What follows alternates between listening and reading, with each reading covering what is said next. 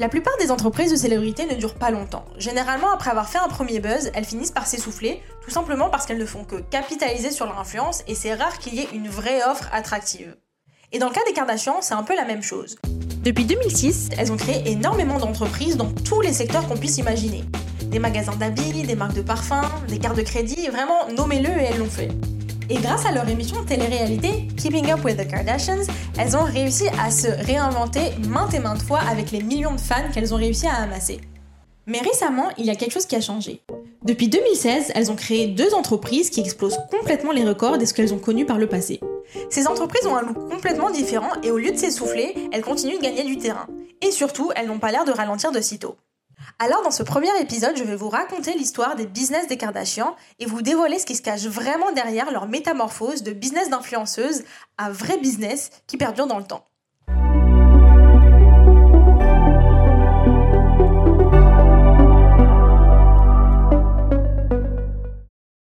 Pour comprendre comment les sœurs Kardashian en sont arrivées là où elles en sont aujourd'hui, il faut repartir au tout début. Le patriarche de la famille, Robert Kardashian, est un avocat de renom basé à Beverly Hills aux États-Unis. Nous sommes en 1995 lorsqu'un de ses amis proches, O.J. Simpson, est accusé d'avoir tué sa femme et que Robert rejoint son équipe d'avocats pour assurer sa défense. Le procès devient très médiatisé et attire les regards de plus de 150 millions de personnes à travers le monde. Et c'est ainsi que Robert Kardashian et sa famille deviennent populaires. Quelques années plus tard, au début des années 2000, la fille de Robert, Kim, que vous connaissez sûrement, devient un peu la star de la famille parce qu'elle est souvent aperçue avec Paris Hilton et elle est dans tous les tabloïds à cause de ça. Aujourd'hui, lorsque les médias dressent le portrait d'une jeune Kim, ils parlent d'une personne qui était extrêmement déterminée à devenir une star. C'était une ambition qu'elle nourrissait depuis qu'elle était plus jeune, et puis quand on voit les vidéos d'elle plus jeune, on voit qu'elle voulait toujours attirer l'attention de la caméra, des photos, elle en avait jamais marre d'avoir les feux des projecteurs sur elle, et c'est quelque chose qui l'a suivi jusqu'à son âge adulte parce qu'elle multipliait les activités pour essayer de trouver la chose qui lui permettrait de devenir connue. Au lieu de continuer ses études après le lycée, elle décide de se lancer en tant que styliste. Elle commence à habiller ses amis stars qu'elle rencontre par-ci par-là. C'est facile pour elle puisqu'elle a vécu et baigné dans un milieu où toutes les stars sont à côté d'elle. Et elle se dit qu'avec le temps, puisque ces personnes vont être photographiées dans les tabloïds et dans les médias, son nom sera affiché avec ces personnes-là. Elle pourra enfin se faire un nom dans le monde de la mode. Sauf que ça se passe pas vraiment comme ça, puisque des années passent, et même si on voit son nom par-ci par-là, elle arrive jamais à aller au-delà de bah, styliste de ses amis, quoi. Elle arrive jamais à se distinguer.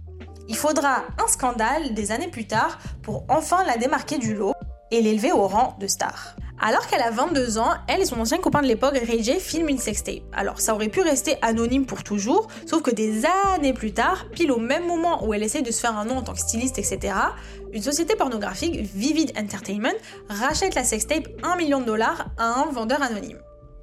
À ce jour, il y a encore plusieurs rumeurs qui disent que c'est Chris, la mère de Kim et Kim elle-même qui ont rendu la sextape publique et qui l'ont vendue anonymement. Et ça, on ne le saura jamais. Et puis, honnêtement, on s'en fout un peu. Par contre, ce qu'on peut dire, c'est qu'elles ont absolument pas laissé passer cette opportunité. Parce que si certaines personnes se seraient cachées sous un rocher en attendant que le scandale passe, elles au contraire, elles y ont vu une vraie opportunité. Quand j'ai entendu parler de la sextape de Kim, en tant que mère, j'ai eu envie de la tuer mais en tant que manager, je savais que j'avais du boulot devant moi. Et elle disait vrai puisque six mois plus tard, elle s'associe à E! Entertainment pour lancer leur série à succès Keeping Up with the Kardashians. Et évidemment, comme on le sait aujourd'hui, c'est un hit instantané. Le lancement de cette série, je trouve que c'est l'exemple parfait pour illustrer comment les Kardashians trouvent leur business. En gros, elles prennent un scandale et elles, au lieu de trouver que c'est quelque chose de dramatique, elles se disent ok, c'est une opportunité. Une opportunité d'élargir notre portfolio d'entreprises. Ensuite, elles créent ces entreprises, elles créent ces projets et ça permet de faire un gros buzz à la sortie du projet. Donc par exemple, la sextape est un scandale qui devient une opportunité et quand ça sort, ça fait un gros buzz puisque tout le monde était choqué par la sextape. Ou encore un autre exemple, lorsqu'elle a été accusée d'avoir des implants aux fesses et que tout le monde était en mode mais en fait qu'est-ce qui se passe avec ses fesses? Pourquoi c'est si gros? Blablabla blablabla. Bref, elle, au lieu de le voir comme un scandale, elle s'est dit ok c'est une opportunité. Elle s'est associée à Skechers pour lancer une paire de baskets qui te permet de sculpter ton popotin en marchant et cette histoire, c'était tellement n'importe quoi qu'elle a fini devant le juge, elle a dû payer 40 millions de dollars. Bon, avec Sketchers, pas que elle, mais ils ont dû payer 40 millions de dollars aux 520 000 plaintes de gens qui étaient en mode Excusez-moi, c'est une fausse publicité parce que moi j'ai acheté ces baskets et ça ne m'a pas du tout fait grossir mes fesses. Dans tout ça, moi tout ce que je retiens, c'est qu'il y a quand même 520 000 personnes qui se sont dit Génie, je vais acheter ces baskets et je vais pouvoir avoir des fesses de ouf. Enfin bref. Ah, et un autre exemple, cette fois-ci c'est pas Kim mais Kylie, quand tout le monde se demandait ce qui se passait avec ses lèvres, tout le monde était en mode mais en fait pourquoi elles ont grossi autant tes lèvres? Est-ce que tu te les as fait refaire? Kylie pendant 50 ans elle était en mode bah non je me suis pas fait refaire les lèvres, tout ce que je fais c'est que je prends un crayon et que je suis en train de contourer mes lèvres, mais les gens ils étaient en mode tu t'es fait refaire les lèvres. Et elle elle a juste décidé de pas répondre, donc au lieu de laisser le scandale tel quel, les Kardashian, elles, elles y ont vu une opportunité d'en faire une vraie marque. Et c'est comme ça que Kylie a lancé sa marque de maquillage Kylie Lip Kit qui te permet d'avoir les mêmes lèvres qu'elle. Donc voilà, la formule on la connaît, c'est scandale, opportunité, buzz. Mais maintenant, on en vient au problème. Parce que le truc avec le scandale, c'est que même si tu crées un premier buzz quand tu lances ta marque, au bout d'un moment, ça s'essouffle. Pourquoi? Parce que c'est pas vraiment ancré dans un vrai besoin consommateur, genre c'est pas vraiment un produit que tu as créé pour les gens, c'est plus l'opportunité que tu as trouvée de capitaliser sur ton influence. Et donc ça repose que sur toi et pas sur ton offre. Donc quand Kylie a sorti sa marque de maquillage, c'était sympa et tout, tout le monde était content des Kylie Lip Kits parce que voilà, c'était le produit tant attendu pour avoir les lèvres de Kylie. Mais le truc c'est que comme elle était en train de capitaliser sur son influence, elle a essayé d'aller trop vite. Elle se disait ok bah tant que c'est là et que ça s'essouffle pas encore, je vais continuer à lancer des produits. Surtout qu'une marque de maquillage c'est comme ça qu'ils font, il faut sortir des produits vraiment rapidement. Sauf qu'au bout d'un moment, quand elle a élargi sa gamme de produits et qu'elle commençait à faire des fards à paupières, ce qui s'est passé, c'est que plusieurs consommateurs ont porté plainte contre la marque parce que quand ils recevaient leurs produits, il y avait une odeur chimique tellement, tellement forte que ça leur causait des migraines atroces. Et donc, ils ont porté plainte. En parallèle à ça, il y a également eu énormément de plaintes des travailleurs, ceux qui travaillaient à l'usine de Kylie Cosmetics et qui produisaient euh, les fards à paupières, etc., etc., et tous ces produits de maquillage, parce qu'ils n'avaient pas assez de protection dans leur travail, on leur donnait pas le matériel suffisant, et en plus, c'était trop bondé, donc ça veut dire que pour une station de travail, si normalement il n'y a qu'une seule personne qui est censée travailler, eux, ils étaient à deux ou trois sur la même station de travail. Donc le mode de production n'était pas aux normes. Pourquoi? Parce qu'ils ont essayé de grandir trop vite, parce que c'était pas une vraie entreprise. Bon, je spécule, hein, ça c'est moi qui dis. Parce que c'était pas une vraie entreprise et parce que elle n'avait pas le contrôle en fait. Ils essayaient de grandir trop vite et ça ne suivait pas. La production ne suivait tout simplement pas. Et c'est comme ça que ça a commencé à devenir un peu problématique cette marque. Au fil du temps, il y a eu énormément de critiques autour de cette marque, mais la dernière en date est survenue autour des vrais chiffres qu'elle a réalisés avec son entreprise. Je ne sais pas si vous vous rappelez, mais il y a quelques années, elle a fait la couverture de Forbes en tant que self-made billionnaire, donc en gros, une des plus jeunes milliardaires à être arrivée à ce statut par ses propres moyens. Donc, même si on peut débattre ou non de ce statut-là, la vraie question, c'est qu'en fait, ils avaient menti sur les chiffres de l'entreprise et qu'en réalité, elle n'était pas vraiment milliardaire. Quelques jours après que ce statut et que ce titre lui ait été attribué, Forbes a publié un autre article disant qu'en vrai, elle avait grossi les chiffres de son entreprise et qu'en réalité, elle ne réalisait que le tiers de ce qu'elle avait vraiment déclaré. Et qu'en fait, elle n'était pas vraiment milliardaire. Donc en vrai, toutes ces années-là, les Kardashians montrait et surtout disait que Kylie Cosmetics c'était une entreprise de dingue, qu'elle réalisait énormément de chiffres, qu'elle était à la hauteur de toutes les plus grandes marques de maquillage, alors qu'en réalité, même si elle faisait des chiffres, elle faisait même pas le tiers de ça. Et ça, c'était quand même assez problématique parce que vraiment, bah, c'est un crime en fait. C'est un crime de grossir tes chiffres. Et la réalité des chiffres, quand tu les regardes, certes, c'était quand même en croissance, mais c'était beaucoup plus bas que ce qu'elle disait. Et ça prouve mon point. C'est une entreprise d'influenceurs, c'est pas une entreprise de cosmétiques. Quelqu'un qui ne la connaît pas n'achètera probablement pas ces produits parce qu'ils n'apportent rien. Ils apportent juste son nom dans le milieu du cosmétique. Donc ça, qu'on aime ou on n'aime pas, c'est pas grave, mais en tout cas, c'est une réalité. Donc suite à cette histoire, et pendant que ça se passait, en fait, elle a vendu 51% de son entreprise à Coty, qui est un grand groupe de cosmétiques et de produits consommateurs, donc ils ont l'habitude et l'expérience surtout de vendre ce genre de produits-là. Et je pense que c'est en partie ça qui a permis de sauver sa marque, en fait. C'est ça qui a permis de sauver Kylie Cosmetics, qui était un peu en déclin. Bon, pas trop, mais un peu en déclin.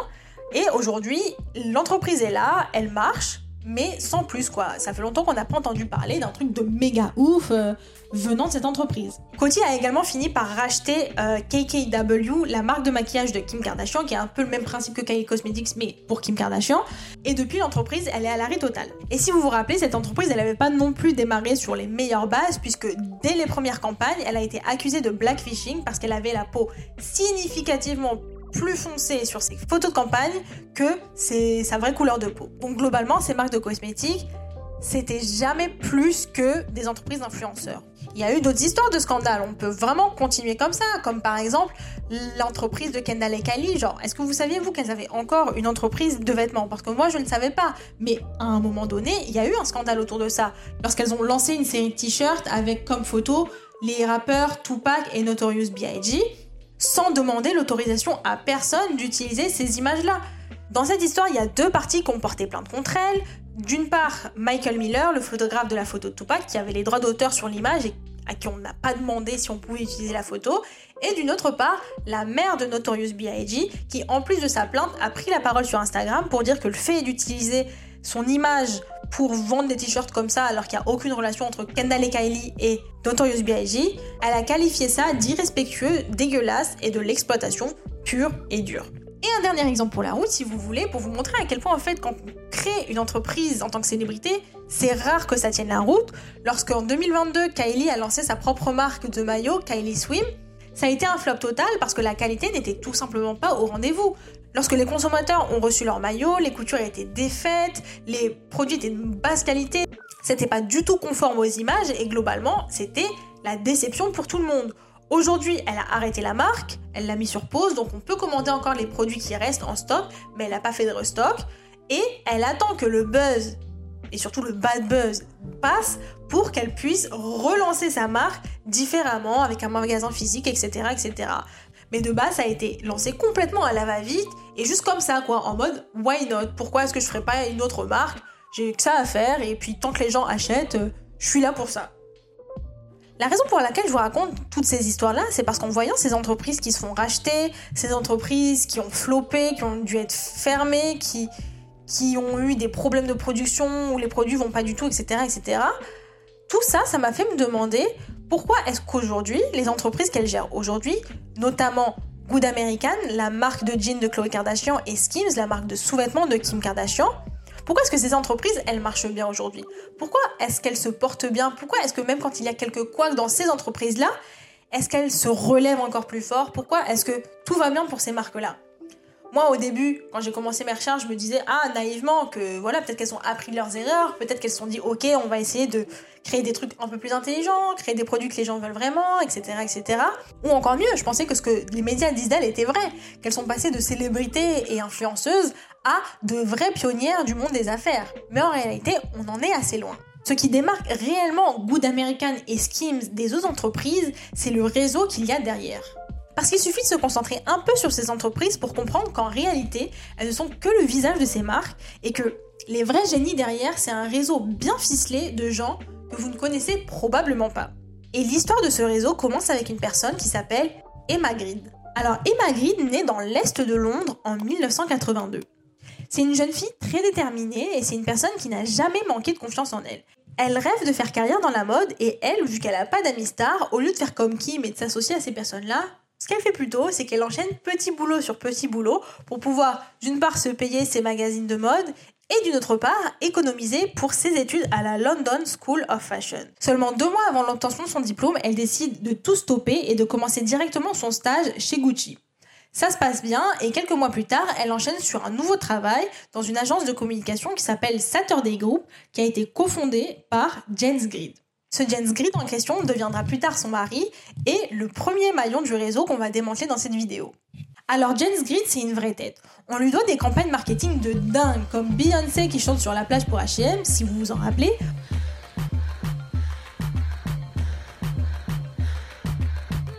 ou encore le partenariat de Nathalie Portman avec Dior en tant qu'égérie.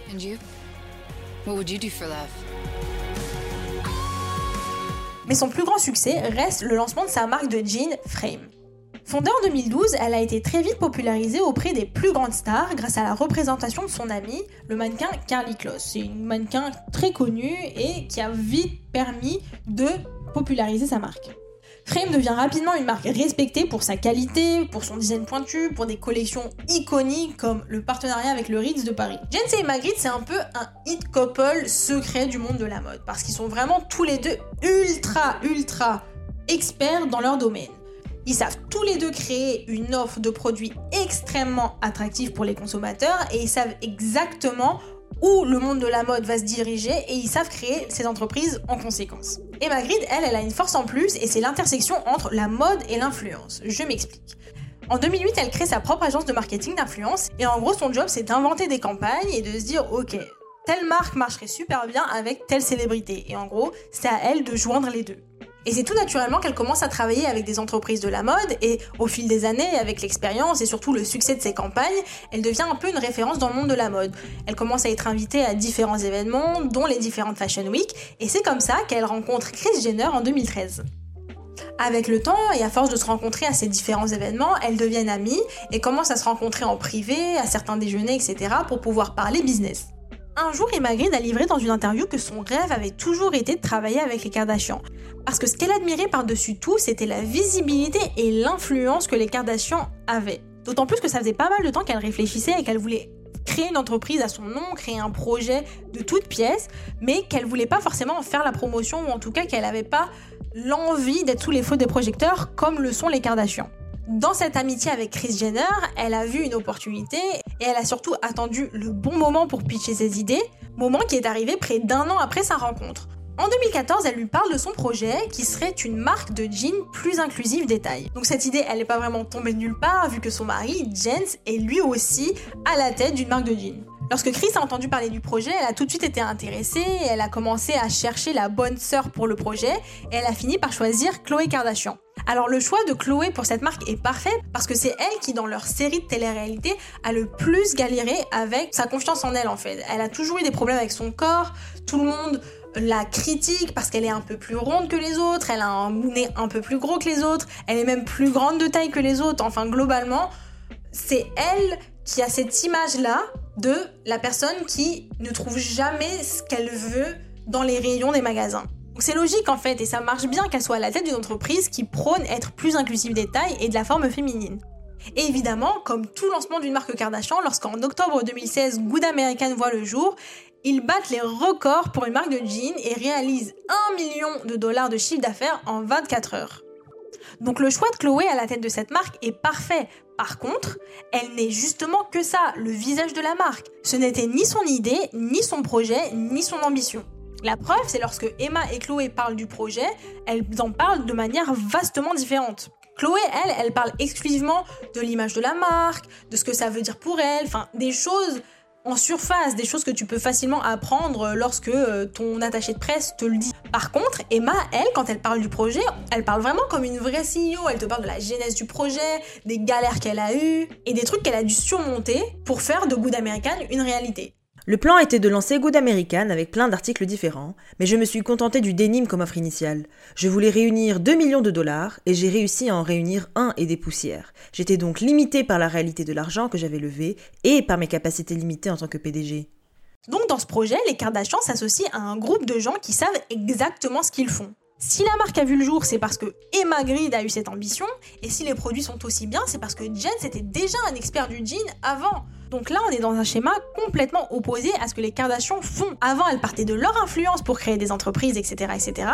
Mais là, elles se sont associées à des gens, elles se sont dit, vous savez quoi, nous, on va juste attribuer notre image à des projets. C'est bon, on s'en fout, parce que c'est plus simple comme ça. Et donc avec cette marque Good American, on voit aussi un autre schéma se créer. Et cette fois-ci, c'est pas le schéma des Kardashians, mais le schéma des grids. Parce que eux, ce qu'ils font, c'est qu'ils créent des produits innovants, ils pensent à des idées, ils sont en mode ok, cette marque ça marcherait bien, etc. etc. Et ils trouvent les bonnes personnes, les influenceurs, les célébrités pour vendre ce produit-là. Et eux, ils restent derrière, ils restent dans l'anonymat, ils créent les marques, ils gèrent les marques et ils laissent les gens être un peu comme des posters pour leur marque. Ils l'ont refait avec Tom Brady, qui est l'un des plus grands footballeurs américains, pour créer une marque de vêtements de sport. Notre ambition derrière la marque Brady, c'est d'en faire la plus grande marque de vêtements de sport, un peu comme ce qu'est devenu la marque de Michael Jordan. Et maintenant, avec le succès prouvé qu'est devenu Good American, le couple Grid s'est dit, c'est quoi, pourquoi pas, refaire un projet avec les Kardashians, ça semble être le mot magique pour pouvoir vendre un produit. Et deux ans plus tard, ils décident de lancer Skims avec Kim Kardashian. Là encore, quand on voit Kim faire la promotion du produit, on se dit mais cette nana, elle a créé une entreprise de dingue quoi.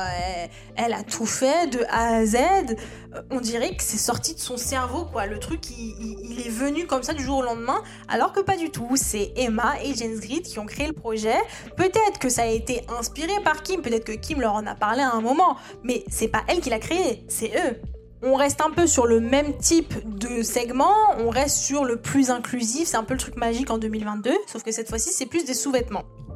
Après, on nie pas complètement l'influence qu'a Kim sur ses marques, parce que elle, contrairement à ses sœurs, ce qu'elle a en plus, c'est qu'elle a un peu un esprit plus marketeux. Ça veut dire qu'elle aime bien euh, créer des campagnes marketing pour ses entreprises et elle est douée parce que elle surfe sur tous les tabloïds et sur tous les buzz. Par exemple, quand euh, on parlait que des couples de euh, Travis Parker, Kourtney Kardashian et Megan Fox et Machine Gun Kelly. Puis à ce moment-là, elle a créé une collection avec elle. Et donc, c'était le buzz, le truc qu'elle sait très bien faire. Donc, ne nions pas son influence, mais c'était pas sa marque. Et c'est pas sa marque. Et c'est pas elle qui crée les produits. Ou en tout cas, très très peu. Très très peu. Aujourd'hui, les deux marques, elles vivent un succès énorme, beaucoup plus que ce qu'elles ont pu connaître avec leurs autres marques. Good American atteindra les 200 millions de dollars de revenus en 2022 et Skims les 275 millions de dollars. Donc à ce stade-là de réussite, à ce stade-là de revenus, généralement c'est pas rare qu'une entreprise se dise ok, il serait peut-être temps que je commence à lever des fonds. Donc lever des fonds, ça veut dire aller chercher à l'extérieur des investisseurs pour pouvoir récolter de l'argent et développer sa marque plus rapidement, créer plus de produits et essayer vraiment d'étendre son réseau à l'international, enfin en fonction d'une stratégie développée pour la marque. Généralement, c'est un processus qui est très difficile. Imaginez, vous créez une entreprise, vous tout seul dans votre coin, vous réussissez, vous faites des revenus, mais maintenant il faut trouver des gens pour investir.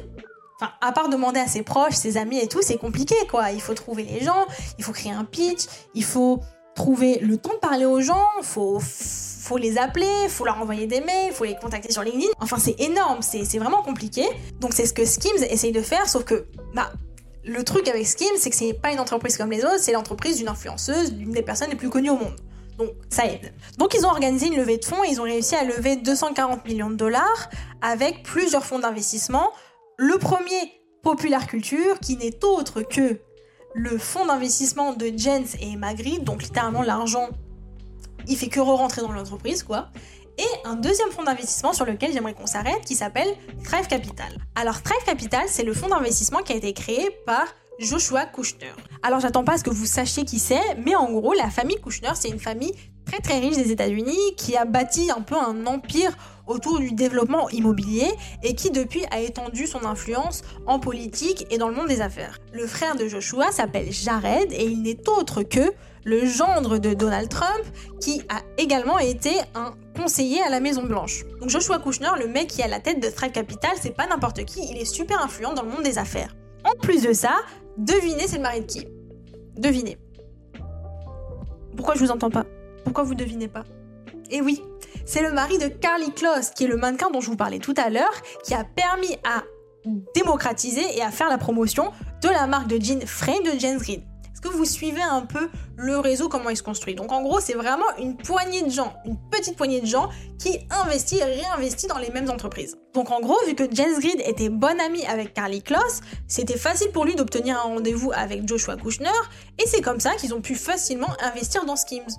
Donc si moi j'avais créé Skims du haut de mon anonymat, j'aurais galéré de ouf à trouver un investisseur. Par contre, Kim, elle, maintenant qu'elle s'est associée à un réseau de gens qui est aussi influent, elle a eu comme ça son fric.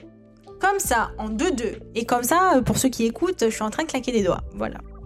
Et le fait de connaître autant de gens, c'est un vrai point différenciant. Là, les Kardashians, elles sont en train de rentrer par la porte principale dans le monde des affaires. Elles sont pas en train de passer par des scandales, par des campagnes un peu cheloues, par une influence plus ou moins douteuse ou je ne sais quoi. Non, là, elles sont vraiment en train de s'associer à des businessmen, des stratèges, des gens qui savent où le monde se dirige. Et et elle s'associe à la force d'un réseau qui facilite les choses et qui te fait rentrer dans une sphère dans laquelle tu ne peux pas rentrer quand ton nom c'est pas Kardashian ou je ne sais quoi. Au cours d'une interview, un journaliste a demandé à James Grid la nature des entreprises qu'il gère, donc Skims, Good American et Frame, et il a répondu Ce n'est pas tout à fait un groupe. Emma et moi avons notre fonds d'investissement Popular Culture, qui est un gros actionnaire dans toutes les entreprises avec lesquelles nous interagissons, et il y a beaucoup de personnages récurrents. Nous avons une famille d'investisseurs et de partenaires dont les Kardashians. Nous avons beaucoup d'affinités et nous travaillons tous ensemble depuis longtemps. C'est une vraie famille. Donc, est-ce que ça vous semblerait pas un chouïa incestueux? Le mec, il parle quand même de famille. Bon, après, je dis pas que c'est la première fois qu'on a un cas de népotisme dans le monde des affaires. Genre, non, c'est même très courant. Mais je trouve qu'ici, c'est quand même super bien dissimulé. Dans le sens où les Kardashians, elles, quand elles font la promotion de leurs entreprises et qu'on les entend parler, on dirait qu'elles ont tout créé de toutes pièces, qu'elles ont démarré de tout en bas et que maintenant elles sont arrivées tout en haut, toutes seules comme des grandes, alors qu'en réalité c'est seulement depuis 2016 que dans le monde des affaires qu'elles percent particulièrement bien et surprise, c'est pas elle, c'est le réseau de gens. Donc il y a quand même un népotisme bien caché là. C'est un réseau de gens, vraiment, moi je connaissais pas avant de faire mes recherches. Mais pour ceux qui ne savent pas ce que c'est que le népotisme, laissez-moi vous faire un petit cours d'histoire et vous donner la définition. Promis, ça ne durera pas longtemps. Le népotisme, c'est une pratique qui vise à accorder des faveurs particulières et plutôt injustifiées à des membres de sa famille, ou de ses amis d'ailleurs. Donc en gros, c'est comme la personne que tu connais qui a trouvé son stage rapidement euh, parce que son tonton c'est le roi du monde. C'est juste parce que tu connais quelqu'un qui connaît quelqu'un, bah la personne arrivera plus vite là où elle veut aller. C'est un terme qui trouve son origine au Vatican à partir du XVIe siècle et qui décrit les faveurs accordées aux neveux des papes. Et plus spécifiquement quand le pape Calixtus II au XVe siècle a fait de son neveu Rodrigo Borgia un évêque. Donc quand tu deviens un évêque, en gros c'est un peu plus facile pour toi et un peu plus probable que tu deviennes pape par la suite. Chose qui est arrivée pour Rodrigo Borgia vu que cinq pas plus tard, il est devenu pape à son tour. Donc en gros, si son oncle ne l'avait pas rendu évêque, il serait pas devenu pape. Mais peut-être qu'un exemple plus récent vous permettra de comprendre mieux. Par exemple, Donald Trump, on en a parlé tout à l'heure. Euh, vous vous rappelez quand il était président? Eh ben, sa fille, elle avait quel titre? Littéralement un titre inventé par Donald Trump. Première fille, première fille. Et il l'a rendue conseillère, conseillère du président. Et par la même occasion, il a fait de son gendre haut conseiller à la Maison Blanche. Vous vous rappelez, on parlait de lui tout à l'heure, c'est Jared Kushner, qui est le frère de Joshua Kushner, qui est la tête de Trave Capital, qui est un des fonds d'investissement qui a investi dans Skims et qui a été présenté à James Grid par Carly Kloss, qui est sa femme, pour pouvoir investir dans l'entreprise de Kim Kardashian. Est-ce que vous arrivez à suivre? Est-ce que vous arrivez à suivre? Parce que pour moi, c'était compliqué. Est-ce que c'est pas un réseau de dingue ça? Est-ce que c'est pas népotique? Un peu, un peu. Allez, avouez un peu. Et il y a certaines situations où le népotisme, c'est pas si mal que ça, hein, c'est pas tout le temps négatif, dans le sens où t'arrives à un endroit parce que tu connais telle personne. Par exemple, Stella McCartney, quand elle est arrivée dans le monde de la mode, c'était clairement grâce à l'aide de son père, Paul McCartney, mais en vrai, elle en a fait quelque chose. Elle a travaillé, elle s'est distinguée par son travail, par ses idées, parce qu'elle voulait changer les choses. Elle a pris la parole pour des causes qui lui sont chères.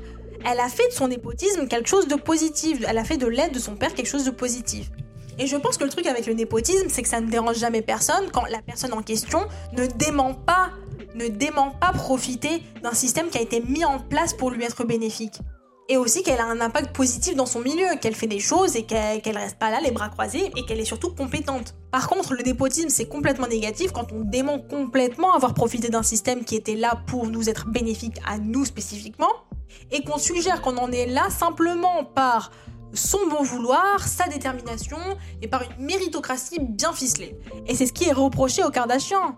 Parce qu'elles, elles démontent encore à ce jour avoir profité d'un système quel qu'il soit. Elles disent qu'elles en sont arrivées là par la force de leur travail. Certes, elles ont travaillé. Mais n'oublions pas d'où elles viennent. N'oublions pas qu'elles ont grandi à Beverly Hills, où la porte à côté c'était Paris Hilton. Donc si on en revient un peu à notre histoire, si au tout début de leur carrière, les Kardashian utilisaient des buzz et des scandales, etc. pour créer des entreprises, Aujourd'hui, ce qu'elles se privent de dire, c'est qu'elles se sont associées à un réseau de gens, d'experts, de gens qui ont d'excellentes idées d'entreprise, qui ont toutes les connaissances et tous les moyens pour les exécuter, et qui ont une excellente connaissance de la gestion de crise et des scandales. Parce que ce que j'ai remarqué aussi, c'est que là, elles sont peut-être passées de l'autre côté. C'est-à-dire qu'au début, quand elles étaient en train de capitaliser sur des scandales, etc., elles étaient en charge de ce qui se passait un peu au moins, peut-être Chris Jenner, leur mère plus que elle, mais au moins quand c'était que leur influence et leurs entreprises, c'était elle qui gérait. Par contre, maintenant, ce qui se passe, qui est aussi un des risques qui arrive quand on se complaît dans le népotisme, c'est qu'on fait tellement confiance à ce réseau de gens auxquels on s'associe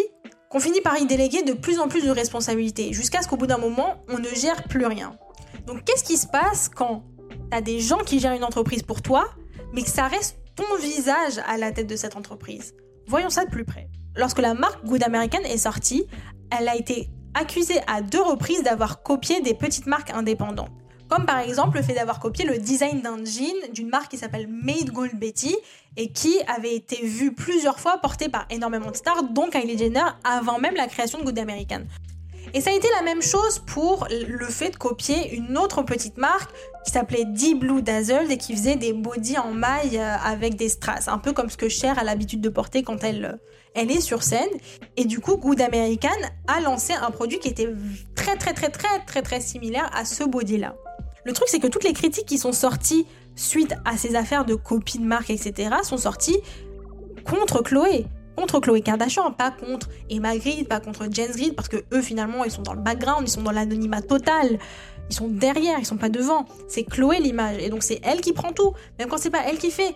Je doute fort qu'elle ait la main mise sur les produits. Je doute fort qu'elle se soit dit, ok, euh, il y a ce jean là que je kiffe, faites-le s'il vous plaît pour ma marque Good American. Sachant que c'est Emma Grid qui nous répète depuis le début que c'était son dream, que c'était son rêve de faire cette marque, etc., etc. Donc évidemment, Chloé a une part de responsabilité en tant qu'influenceur, en tant que célébrité, en tant que je ne sais quoi, tu es responsable de ce que tu vends. Donc tu es responsable en partie pour ces copies de marque. Par contre, 0, 0, 0 blâme sur le réseau derrière. Vraiment aucun, aucune critique sur eux. Alors qu'au moins ils pouvaient avoir un chouïa de responsabilité. Ou encore quand Skims est sorti, les clients ont remarqué que c'était made in Turkey. Donc les produits étaient fabriqués en Turquie. En temps normal, certes, ça froisse un peu quelques personnes de voir que leurs produits sont créés à l'étranger, mais dans cette situation particulière, le vrai problème, c'est que c'était la Turquie et que les Kardashians sont originaires d'Arménie. Et si vous ne le saviez pas, la Turquie refuse à ce jour de reconnaître le génocide arménien. Donc évidemment, Kim Kardashian a reçu énormément de critiques face à ça. Mais elle a pris la parole rapidement sur Twitter pour dire Lorsque j'ai commencé à créer ma propre entreprise de souvènements, je savais que je voulais que chaque pièce soit fabriquée de la meilleure façon possible. Nous avons consulté des experts et cherché les meilleures options dans le monde entier, dont certaines ont été trouvées en Turquie. Nous sommes fermement opposés à toute forme de discrimination à l'encontre de quiconque ou de toute nation en raison de son passé. Je ne faisais pas vraiment partie de la production au début. On m'a présenté des tonnes d'échantillons provenant de nombreuses usines différentes. J'ai choisi la qualité et personne n'a pensé à me prévenir de la provenance avant la fin de la production. Donc que Kim l'ait vraiment su ou non que c'était Made in Turkey, on ne le saura vraiment jamais. Par contre, ce qu'on sait, c'est que Emma Grid est chargée du développement de produits chez Skims. Elle l'a dit à plusieurs reprises. Ce qui fait que Kim, on le sait, attribue son image à cette marque, elle est un peu plus... Elle a les mains un peu dans le cambouis, mais dans le cambouis marketing, pas dans le cambouis produit. Donc même si on a le droit de reprocher des choses à Kim sur où sont faits ses produits, etc., vu qu'encore une fois, c'est elle l'image de la marque, le réseau derrière, eux, ils sont en train de siroter leur margarita en regardant les critiques passer, ils sont en mode ouf, heureusement que c'est pas nous. Et je le répète une dernière fois parce que je sais que je vais avoir la remarque. Évidemment, qu'on a le droit et qu'on doit tenir les Kardashians responsables des entreprises qu'elles représentent. Même s'il y a un réseau derrière, etc., etc., elles assurent une part de responsabilité dès lors qu'elles mettent leur visage et leur nom sur ces entreprises. Maintenant, moi, ce qui me fascine dans cette histoire, c'est les gens derrière, le réseau derrière qui est là, qui est tranquille, sans qu'on leur reproche rien, et ils font leur fric à l'aise. Après, pour finir, Personne n'est à plaindre dans cette histoire. Les Kardashians continueront à faire de l'argent tant qu'on les suit et tant qu'on leur donne de l'importance. Le réseau derrière continuera à faire de l'argent sur les Kardashians tant que les Kardashians les laissent faire de l'argent. Enfin, vraiment, ils sont tous trop riches pour en avoir quelque chose à faire de moi qui euh, fais un commentaire de leurs entreprises, quoi. Enfin, le monde va continuer de tourner avec ou sans eux. Sur ce, on arrive à la fin de cette histoire. J'espère que vous aurez découvert une chose ou deux sur ces entreprises des Kardashians. Et je vous laisse avec une sage parole de Kim Kardashian qui a un conseil pour vous si vous voulez avoir le même niveau de succès qu'elle. J'ai un conseil pour toutes les femmes entrepreneurs. Bougez vos fesses et travaillez.